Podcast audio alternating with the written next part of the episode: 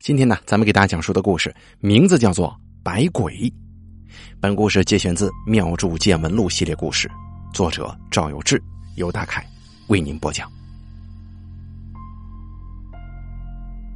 人们呢，总是对明天、对未来充满了美好的憧憬。实际一点的，希望自己付出能够得到相应的回报；飘忽一点的，希望好运降临，不劳而获。这实际生活当中啊，人生百态，五味杂陈，人们无法掌握运气好坏的规律，仿佛就像是一个抽奖的盒子，谁也不知道伸手进去能抓出几号乒乓球。于是，人们努力探索其中的奥妙，也因此啊，诞生了算命这个行当。明朝开国皇帝朱元璋《皇明祖训》当中啊。有一段记载，大概意思是说，生活当中出现的一些临时变故啊，这些术士、算命先生是无法预知的，子孙们需要仔细去观察行军打仗、吃饭饮食当中出现的一些奇怪现象，啊，比方说勺子丢了，盘杯倒了，所乘坐的马突然病了，遇见了什么不同寻常的飞禽走兽了，这种种突然发生的事情啊。往往都是有预兆的。如果发生在出门的时候，要仔细排查附近的情况，谨慎小心的返回。如果准备要出门，发生这些事儿，那你干脆啊就别出门了。即使如此啊，这些情况有可能是人为造成的，奸诈之人用来蒙蔽皇帝，而观天象是人为干涉不了的。古人呢，往往用观天象的方式进行占卜，也要多学习。然后呢，后头又提到朱元璋自己很多次遇见危险，之前都发生过类似的事儿，用以告诫他的后辈，多多的去学习天文地理，多多的去观察奇怪的现象，防止意外。当时这个算命占卜和天文地理啊，是一个统一的学科，这个大家知道吗？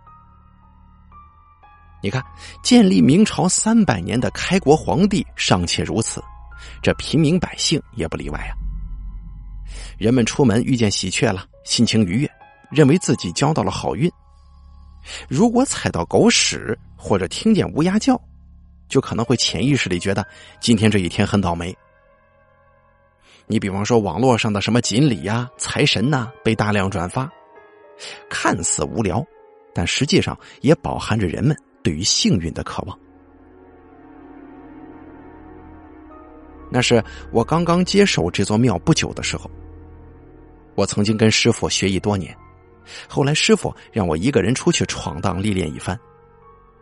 我回来的时候啊，市北郊有个村民集资建起来的庙，一直无人照料。我在北郊又帮乡亲们治过邪，乡亲们呢就极力邀请我去庙里主事，我就应承下来了。这庙里平时香火还不错，附近的乡亲们初一十五都会来庙里烧香。只是因为庙小啊，还没什么名气，当时还没装修，所以市区很少有香客来。有一天啊，道友蒯三海来庙里找我，说是要跟我讨论一下合作。这蒯三海呢，在咱们往常的故事当中经常出现，想必大家也都知道。他呀，平日里在市区的这个封建迷信一条街哈，开这个算命馆，主要靠看风水、给人批批八字为生。他知道我接手这座庙之后，也送来了贺礼。我说道：“那就是你有些想做法事的顾客，也可以邀请到庙里来。我这边呢，遇到看风水的，我也推荐给你，是这个意思吗？”蒯三海说。哎，你做的这些法事啊，见效也太慢了。我说道：“这个是没办法的事儿啊，所有驱邪镇煞之类的法事见效最快，有时候当时就能起效，有时候得隔一天。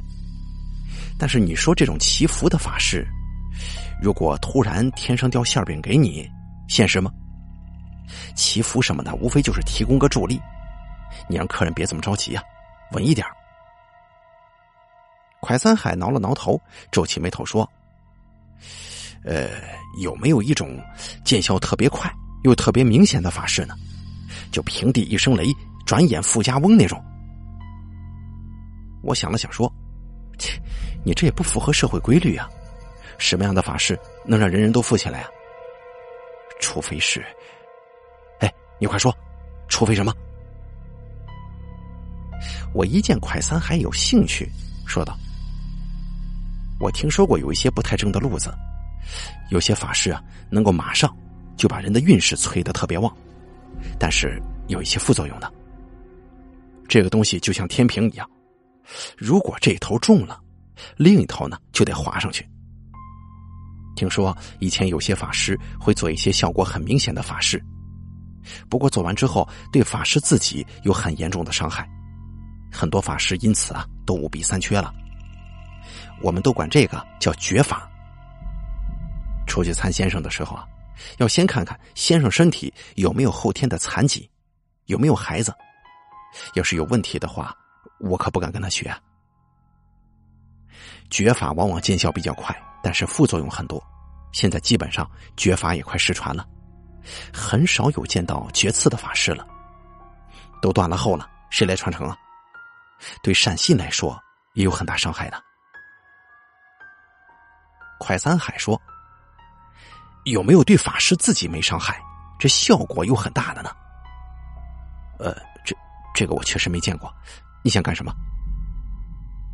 快三海蹲在凳子上，用力抿了抿嘴说：“我呀，遇见了一个怪事。我那个命理馆在佛教寺旁边，你也知道吧？”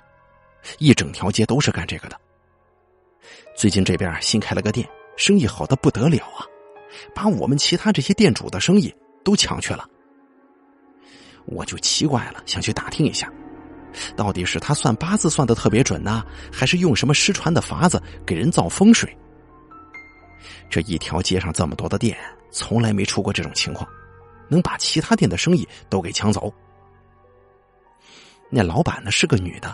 姓纪，纪晓岚的纪，不到五十岁，长得吧，咋说呢？那个眼睛我觉得特别瘆人，特别大的倒三角眼，眼眶黑黑的。我假装客人到他店里去坐着来着，他那里头的人满满的，压根也不计较我是不是同行。我看他八字风水的水平都很一般呢，也不知道为什么他人就是这么多。后来呢，我就问了几个年纪大一点的他的常客，他们跟我说，季大师帮人做法特别灵验。我就问怎么个灵法呀？有个大姐跟我说，之前她妹妹开了个餐馆，没客人，都快开不下去了，请季大师给做了个法事，第二天这客人就坐满了。不到一个星期，门口放了二十多个等位置的凳子，那些等着用餐的人呐。都坐满了都，我说道：“有这么夸张吗？”快三海说：“我想这大姐也不至于说假话给他当托呀。你能托三五个人，你能天天请几十上百人来当托吗？这不太可能吧？”我说道：“其他的也是差不多的情况吗？”快三海说：“啊，对呀。”后来我又问了几个，也是差不多。来求财的马上就有财，还有一个是他们告诉我的，说是有一个女人二十出头，挺漂亮，给个有钱的老板当小三儿，开保时捷的，一身名牌。那女的呀就去求季大师，说老板跟他原配已经没感情了，想离婚，但他老婆坚决不同意呀，死活拖着。季大师就问他，到底是图那老板的钱呢，还是想要个名分呢？当小三儿的说，就是想让这份感情能有个结果。老板说，要跟他结婚，一直被原配拖着。听说原配身体不太好，是肾呐还是胃呀有什么毛病的？家里什么事儿都不管不操心，孩子也不带，还经常发脾气。那个季大师收了他，好像是三十万吧。给做了个法事，不到一个月，老板的原配老婆病情加重，癌症转晚期，就这么突然死了。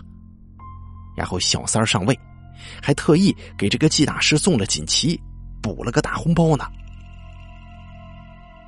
我说道：“这种情况我怎么听着这么邪门呢？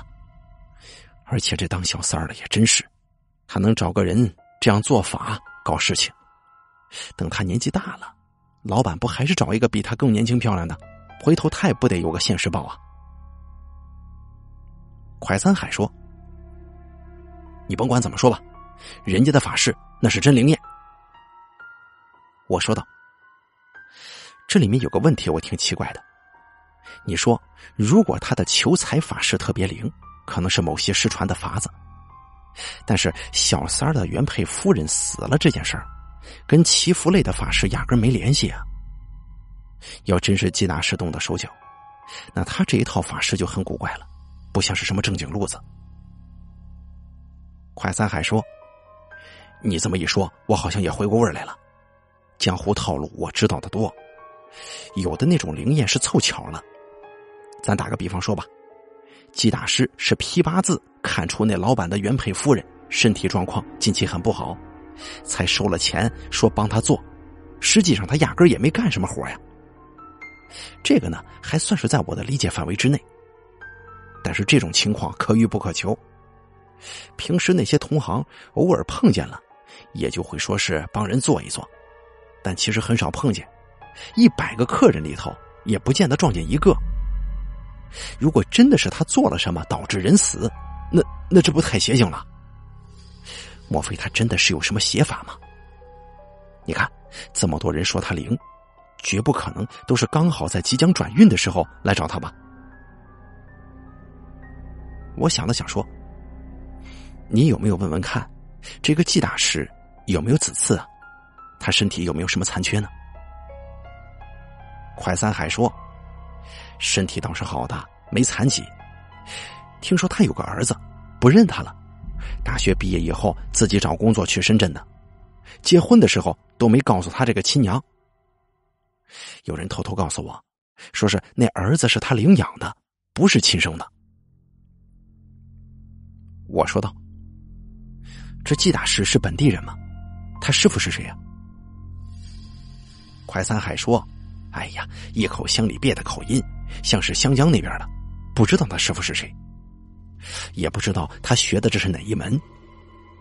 我来之前呢，我们的一群店主都打听过了不少消息，说湘乡最有名的几个法师，董三师傅、周活牙，我们都去问过了。”说他以前压根儿也不会这个，不知道去哪儿学来的。他刚来的时候说啊是他老父亲病故，要发愿做九十九件善事，所以到这里开馆等九十九件善事做完之后啊，他就走。我吐了吐口水，呸！像他这样的也配叫善事啊？快三海说：“哎呦，可多人吃他这一套了。”我担心他做完九十九件善事之后就走了，求不到季大师的帮助，那生意真是火爆呀！哎呀，我们这其他店主头疼啊，怎么也争不过人家。你要说技不如人，那输的心服口服。我回去再好好看书学习。可是这压根就不是学习的事儿啊！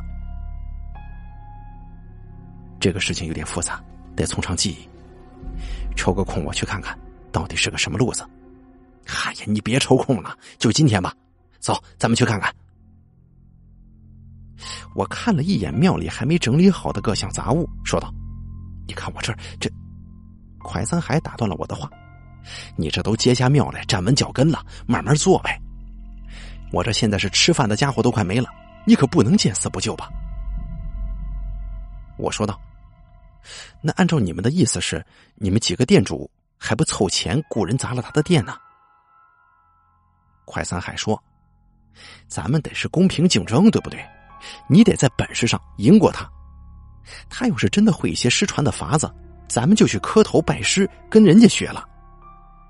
哼，人家吃饭的家伙怎么能轻易给你呢？哎呀，就是说呀，现在摸不清他的路数。我呢，就想让你过来帮忙看看他到底是个什么路子。行，那我就去看看。只要是术法。”肯定得有个路数的。我把庙里的事务暂时交代给杂物张才艺了，跟着快三海去市里的封建迷信一条街。季大师的店在靠近十字路口的位置，装的是玻璃门，在门外就能看见里头满满的都是客人。我跟快三海假装是看客，进门看看什么情况。人多眼杂，也没有人问我们是来干嘛的。座位都已经坐满，我俩就找了个角落站着。一个中年妇女坐在木质茶桌前头，在跟人絮絮叨叨的说话。我看过去，她呢有一双很大的倒三角眼，目光十分阴雾，应该就是季大师了。快三海压低声音说：“那桌子前头那俩女的。”好像是他的徒弟。哦，我听了一阵，全是一些没有什么营养的内容。客人得病了，就说是吃肉太多，造了杀业；客人经济状况不好，就说上辈子骗了别人的钱，这辈子要承受报应。有腰疼的或者腿疼的，他一准说对方有堕过胎。我实在是听不下去了，就要往外走。快三海一把拽住我说。大哥，你得帮我看看呢。我推却不得，又只好耐着性子听下去。这个时候，一个客人从口袋里面掏出一个挺厚的红包来，双手恭恭敬敬的递上去。季大师并不接，而是蒯三海说，疑似他徒弟的那两个人接过去了，放进身后的一个功德箱里了。季大师收了这个。红包之后呢，突然满脸堆笑，显得那倒三角眼更突出了，就问：“你有什么事情需要我帮忙呢？”那个递红包的客人是一个三十五六岁的小哥，他说：“求季大师帮我，我跟人合伙做生意，被合伙人给坑了。”季大师也不着急，就说：“你有没有仔细想想，是不是你以前亏待过他，算计过他呀？”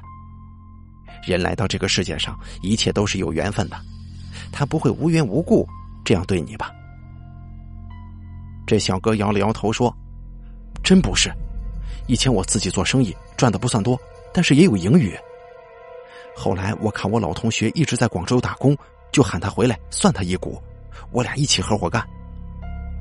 这几年呢，生意越来越好，招了一些员工，结果最近发现他偷偷在外头注册了一个牌子。”把我们合伙的顾客都私下拉到他那边去了。有好几次查账的时候，我看到一些老客户都不在我们这儿订购了。问他怎么回事他说是新出了一个牌子，比咱们价格低，质量是一样的。我找人去调查才发现，这个牌子就是他妹夫注册的。我跟他一摊牌，他就撕破脸了，说是要退股。这这我可怎么办呢？季大师略微一点头，说：“嗯，这是恩将仇报呀，得惩治一下。”小哥说：“我不要求您惩治他，我只希望他能够把外面的牌子停了，收收心，好跟我一起干下去啊。”季大师笑了笑说：“做法事的具体效果，可就由不得你我了。”我听这话，怎么觉得不太对劲儿呢？我靠近快三海，低声说：“他既然这么灵，怎么还控制不了法师的效果呢？”快三海没回话，只是一摊手。接着听下去，就是小哥跟季大师在苦苦哀求，而那个季大师啊，一副胸有成竹的模样，安慰小哥。我隐隐约约的听见，季大师收费是二十万元，保证一个月内见效。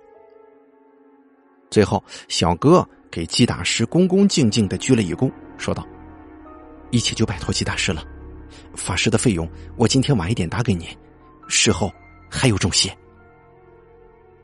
季大师说：“那既然法金到了，就今天晚上做吧。”小哥又是一鞠躬，就出了门。季大师又吩咐他那两个徒弟去采办各种材料。我看后面也还是那些问世的香客，就拉着快三海出了门，回到了快三海自己的店里。我问快三海说：“你刚才有没有注意到，他的店里没有法坛，不设神案呢？”“对呀，干咱们这行的不都得立坛吗？他怎么什么都没有啊？法事是怎么做的？”我说道：“也没见他有教碑、令牌，这事很奇怪啊。这里面有些文章。”快三海说：“既然俩人约好了晚上做法事。”咱们呢，就在这守着吧。啥时候他出门，咱们就跟上去。我说道：“他要是去远的地方，咱们俩这两条腿还得跟着车跑吗？”嗨，等着，我叫个车。说完，快三海拿出手机来拨了一个号码，跟对方交代了一下，又订了盒饭。不到半个小时，就有一辆奥迪车停在门口了，下来一个干瘦的年轻小伙。快三还介绍说：“这位啊，是我的老熟客了，小王，平常开滴滴的，也不靠这个为生。他家里是开饭店的，平时啊就喜欢看个鬼故事什么的。”小王睁大了眼睛说：“三哥，说好要带我去见世面、看法术，我才过来的，你可别忽悠我呀！”快餐海说：“糊弄不了。哎，吃过饭没有啊？啊，吃过了。”行，那正好，这儿有个神秘人物，你去盯他梢去，就在十字路口那家店。店主呢是一个长得特别大眼睛、还倒三角眼的那个堂客。你注意看着他点啥时候他要关灯准备锁门了，你呢就打电话给我，然后过来接我们俩，咱跟着他走。小王有点战战兢兢的说：“三哥，我害怕呀，你陪我一起吧。”你害怕什么？你害怕？没事有我呢。我不行，不是还有赵道长吗？他今天见过我俩了，不方便。你面生，你过去盯着啊。小王犹豫了一阵，才撅着嘴，有点不情愿的出门了。又过了不一会儿，快三海订的盒饭也到了。我们俩吃着盒饭，快三海突然手机响了，哎，小王打的。说着，快三海放下筷子，在电话上按下了免提键，问道：“他要出门了吗？”电话里传来小王懒懒散散的声音：“没有，他一点动静也没有。”快三海骂了一句，又拾起筷子继续吃，嘴里含着米饭说：“他没有动静，你给我打电话干什么呀？”小王说：“哎呀，还有多久啊？”这堂客要是不出门，咱们在这守一夜吗？快三海安慰他说：“不会的，他今天晚上一定出门，放心吧。”哦，小王极不情愿的把电话这才挂掉。我看了看手机上的时间，是晚上八点半。我对快三海说：“就算是有些法事得晚上做，这九点钟也差不多了。”他到现在还不出门，真的挺奇怪的。快三海说：“今天是啥日子呀？”今天是农历初七，啥日子也不是。他这套路一点都摸不清啊。我俩吃完饭，在店里百无聊赖的发呆，偶尔有几个想进来算命的人，都被快三海给打发了，说今天不营业。期间，小王又打来好几个电话，说那个季大师一直在打电话，不知道他在讲些什么。一直到晚上十点钟，小王打来电话，激动的说：“哎，三哥，那堂客起身把空调关了，像是要走啊。”快三海这个时候赶紧说：“你回来接我们。”说完，快三海挂了电话，赶忙把店里的灯关掉，匆匆把门锁了。小王的奥迪刚好开到门口，我俩上了车，快三海坐在副驾驶的位置，我坐在后排，离季大师的店三十米远的地方，就在那等着。只见季大师不紧不慢的关了店里的灯，锁门，然后到十字路口打了一辆出租车。快三海说：“跟着那辆的士。”小王得意的一仰头说。我怎么着也是开过比赛的，你瞧我的，丢不了。快三海的店在市西北边，这出租车却一路继续往北去，开了将近二十里路，折而向西，上了三汉基大桥，要过河。小王一边紧追着出租车，一边说：“这都到郊区了，他这要干嘛去？”快三海说：“我也不清楚，你就跟着的，你就跟着吧。”那个出租车又往西开了十来里路，到了西北郊的这个古山山脚下停下了。快三海急忙说：“别跟太紧呐，停远点小王正要找位置停车。那个出租车又发动了，沿着上山的路行驶。小王又继续跟在后面。这不是去森林公园的路吗？哎，这这是哪儿啊？快三海说：“我也不知道啊。”行驶到半山腰的时候，小王颤颤巍巍的说：“三哥，不对劲吧？这这好像是去潇湘陵园的路啊！”快三海说。有我们两个人在，你不会有事的。你怎么胆子这么小啊？还要看法术吗？我我我当然要看了，但但我还是有点害怕。三哥，你有没有辟邪防身的法宝啊？这大晚上的进坟地，你可得保护我。快三海扭头问我：“你有吗？辟邪的？”我从衣服里面的兜中掏出一块刻了金光咒和会令的牌子，递给小王，说道。这牌子本来是别人找我要的，我开了光之后，本来想今天带给他，先给你吧，回头我再做。牌子你先挂在后视镜那儿，下车的时候你取下来随身佩戴吧。有了这个，小王才打起胆子来，踩了一脚油门。但前面的出租车还离我们很远，快三海说：“你不要开远光灯，别让那个出租车上的人发现咱们。”小王听吩咐，切了近光。昏暗的夜色在这山路上显得就更加诡异了。果不其然，出租车直接开到了潇湘陵园的停车场。小王也把车速降下来，离得远远的。又隔了十来分钟，才看见季大师从出租车上下来，只是那出租车没有开走。反而把车内的顶灯打开了。夜晚的潇湘陵园停车场空无一人，但有几辆车停在这里，估计是一些死者家属在殡仪馆守夜吧。快三海说：“估计山脚下停了一下，就是这个出租车司机不想上来。这大半夜的，季大师回去也打不到车了，肯定是让司机在这等他，半天没下来。”应该是在谈价钱呢。我看见季大师一人走进陵园的墓区，就让小王把车也停在停车场。我们三个人下来步行，跟着进了墓区。隔着老远就看到有一团亮光，有五六个人在附近围着。我加快脚步，跟蒯三海、小王一起绕到了这些人身后，大约五十米远的地方。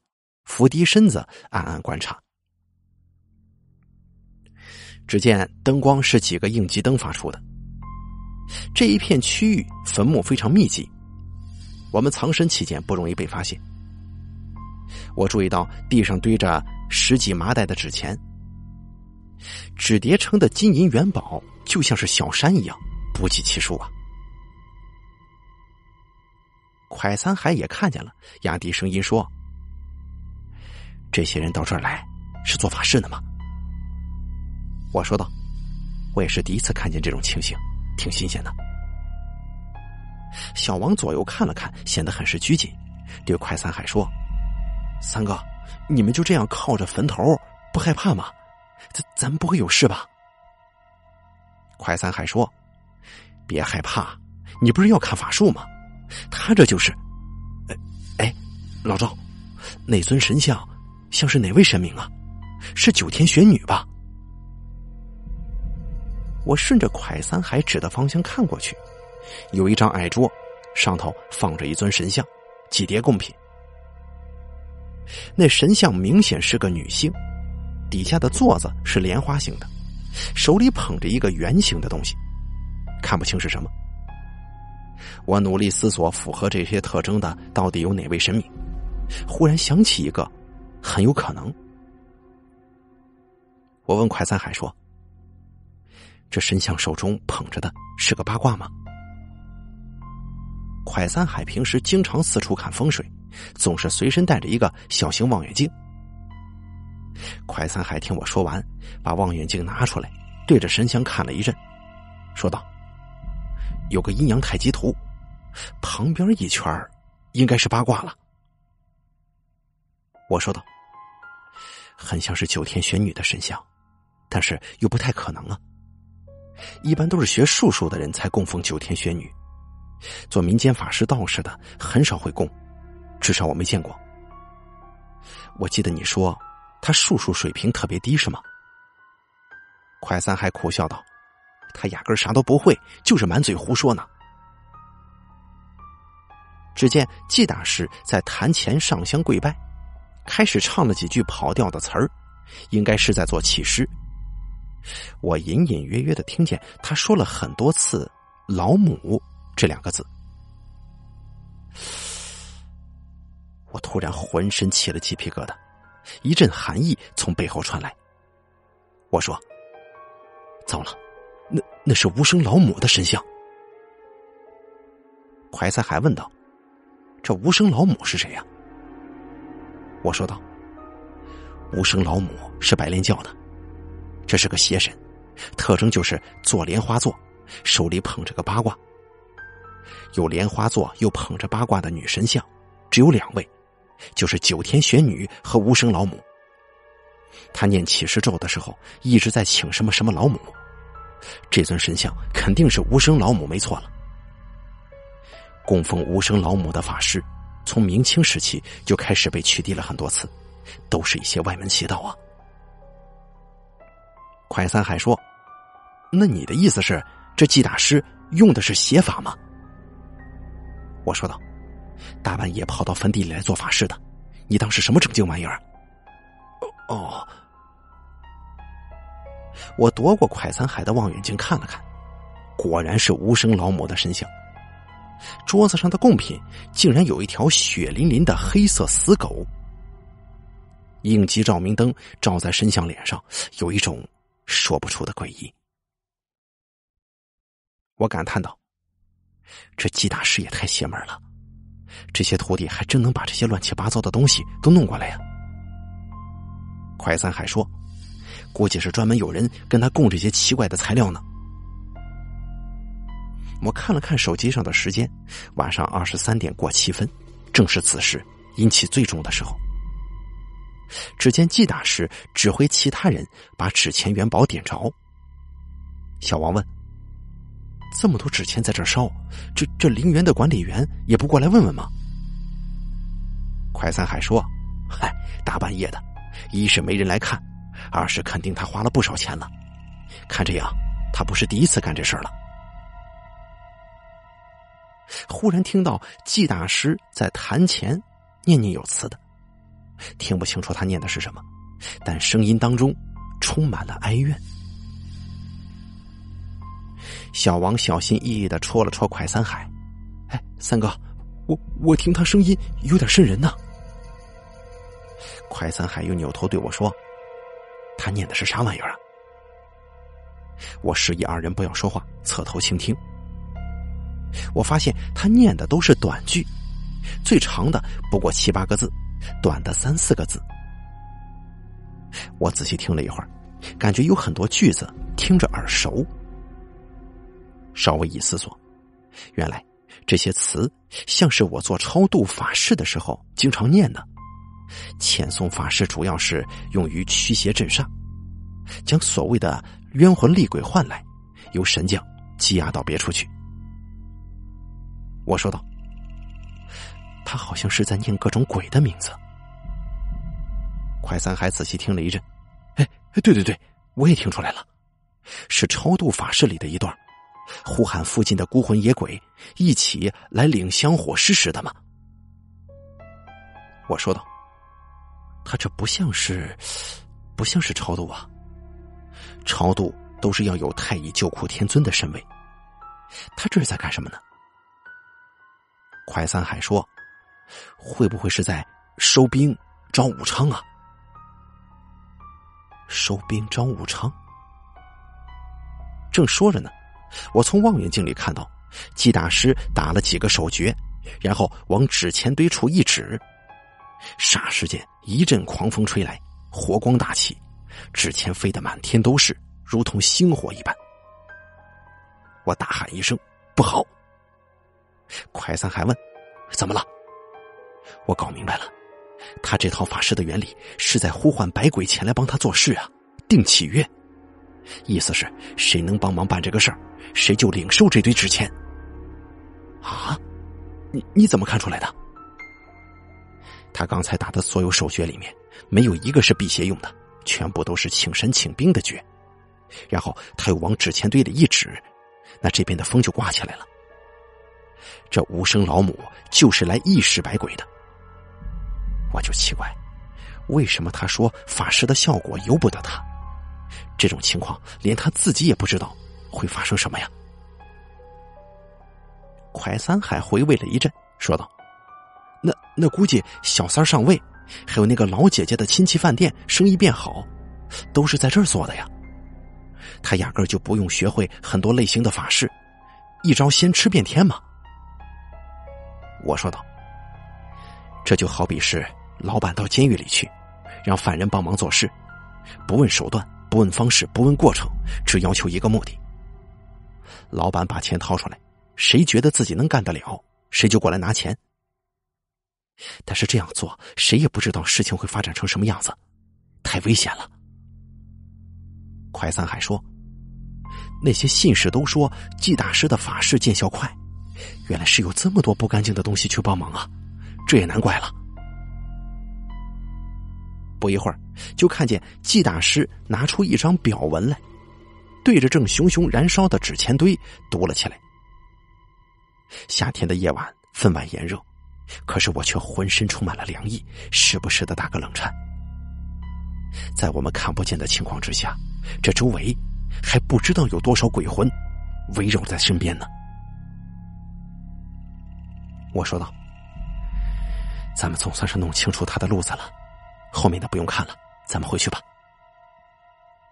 快三海点了点头，而这会儿小王已经吓得嘴唇有些发紫了。我们三个人就又绕了一个大圈，回到停车场。果不其然，之前送季大师上山的出租车还在原地等着，司机正在玩手机消遣呢。我们上了车，小王开车往市里去。一手握着方向盘，另一只手还紧紧的捏着那一块刻了金光咒和会令的牌子。回来的路上，快三还问我：“老赵啊，你有什么法子破了他的法吗？”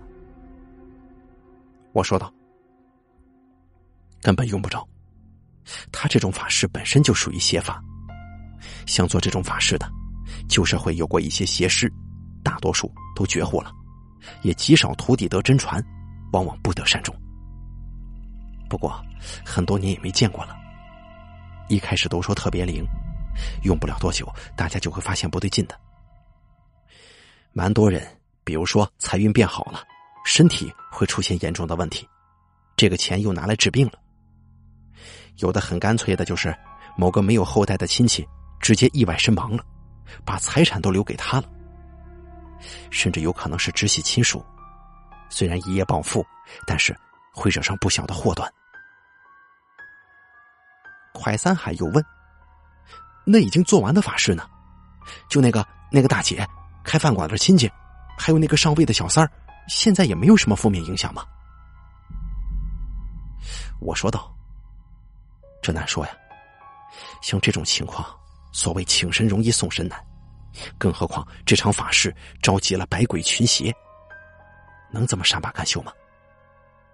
你看季大师烧这么多的纸钱，被他意识的百鬼本来就是冲着钱来的，回头钱要是花光了，通过一些其他法子来逼这些信士供奉香烛纸钱，信士自己又不知道，一直不去供奉的话，如果惹怒这些脏东西，很可能就要大难临头了。这就好比是你托一个小混混去办了一件上不得台面的事儿，你又给了他很多钱，他把钱花完了，自然要拿这件事情当做把柄去要挟你。本来他没钱，可能也不会怎么样，可是你让他体会过有钱的滋味了，他就没有办法回到之前没钱的生活了。得不到，就有可能会铤而走险。具体会发生什么，我不知道。但咱们平时说有些邪法、绝法有反噬的作用，就是这个意思。那些鬼魂妖邪知道你相信他，也知道你肯给他们钱，就会想方设法的从你身上榨取更多。本身就有一些中邪的人，并非是无意当中冒犯到了妖邪，而是妖邪本身就看他胆子小来敲诈香火的。季大师做的法事，这就好比是。他们送上门去，主动要求被人敲诈呀！哎呦，我的天哪，这么严重啊？那那你的意思是，就就就等着看了？除了等着，你还能怎么办？你觉得劝那些人不要去找他做法事有用吗？啊？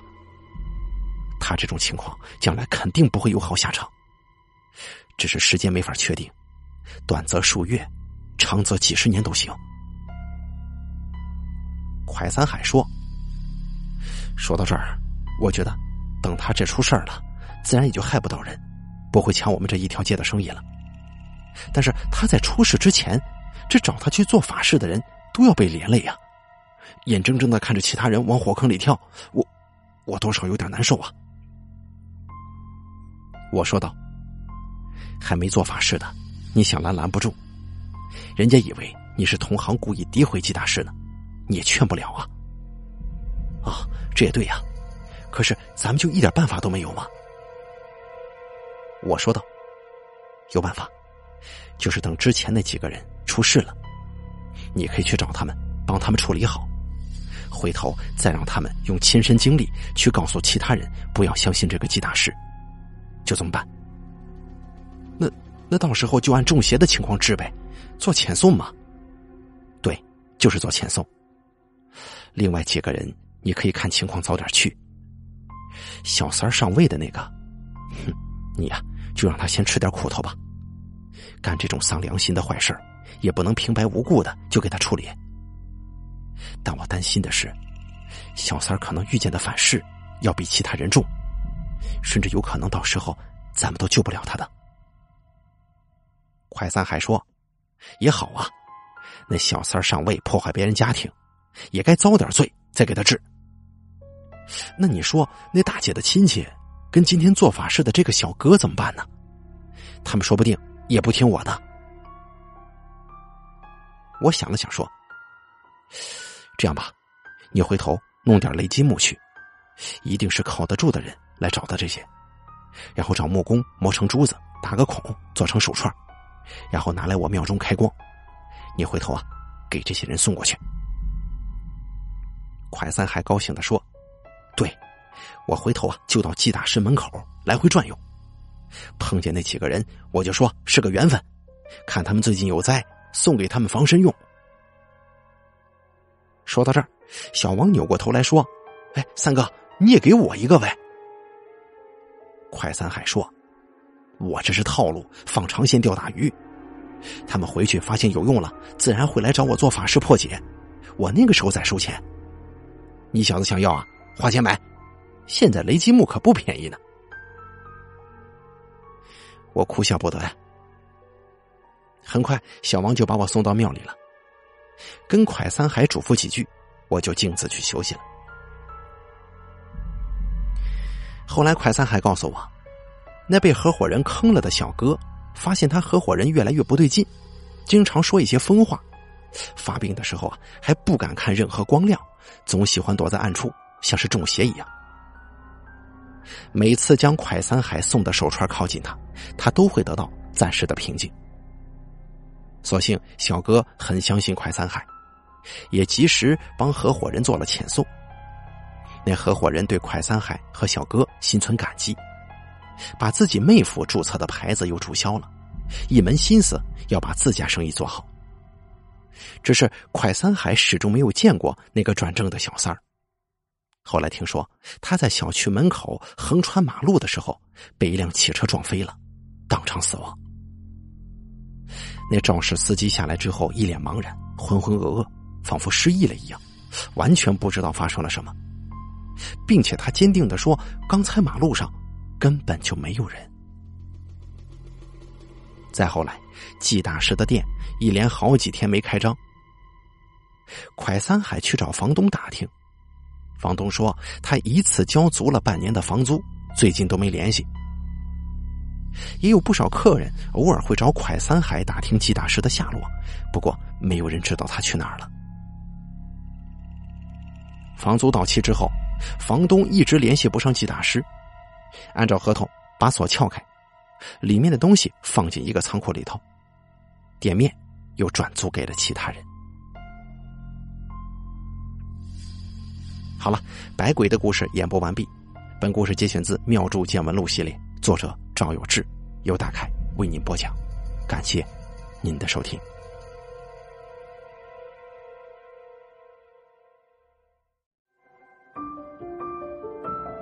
本期故事演播完毕。想要了解大凯更多的精彩内容，敬请关注微信公众账号“大凯说”。感谢您的收听。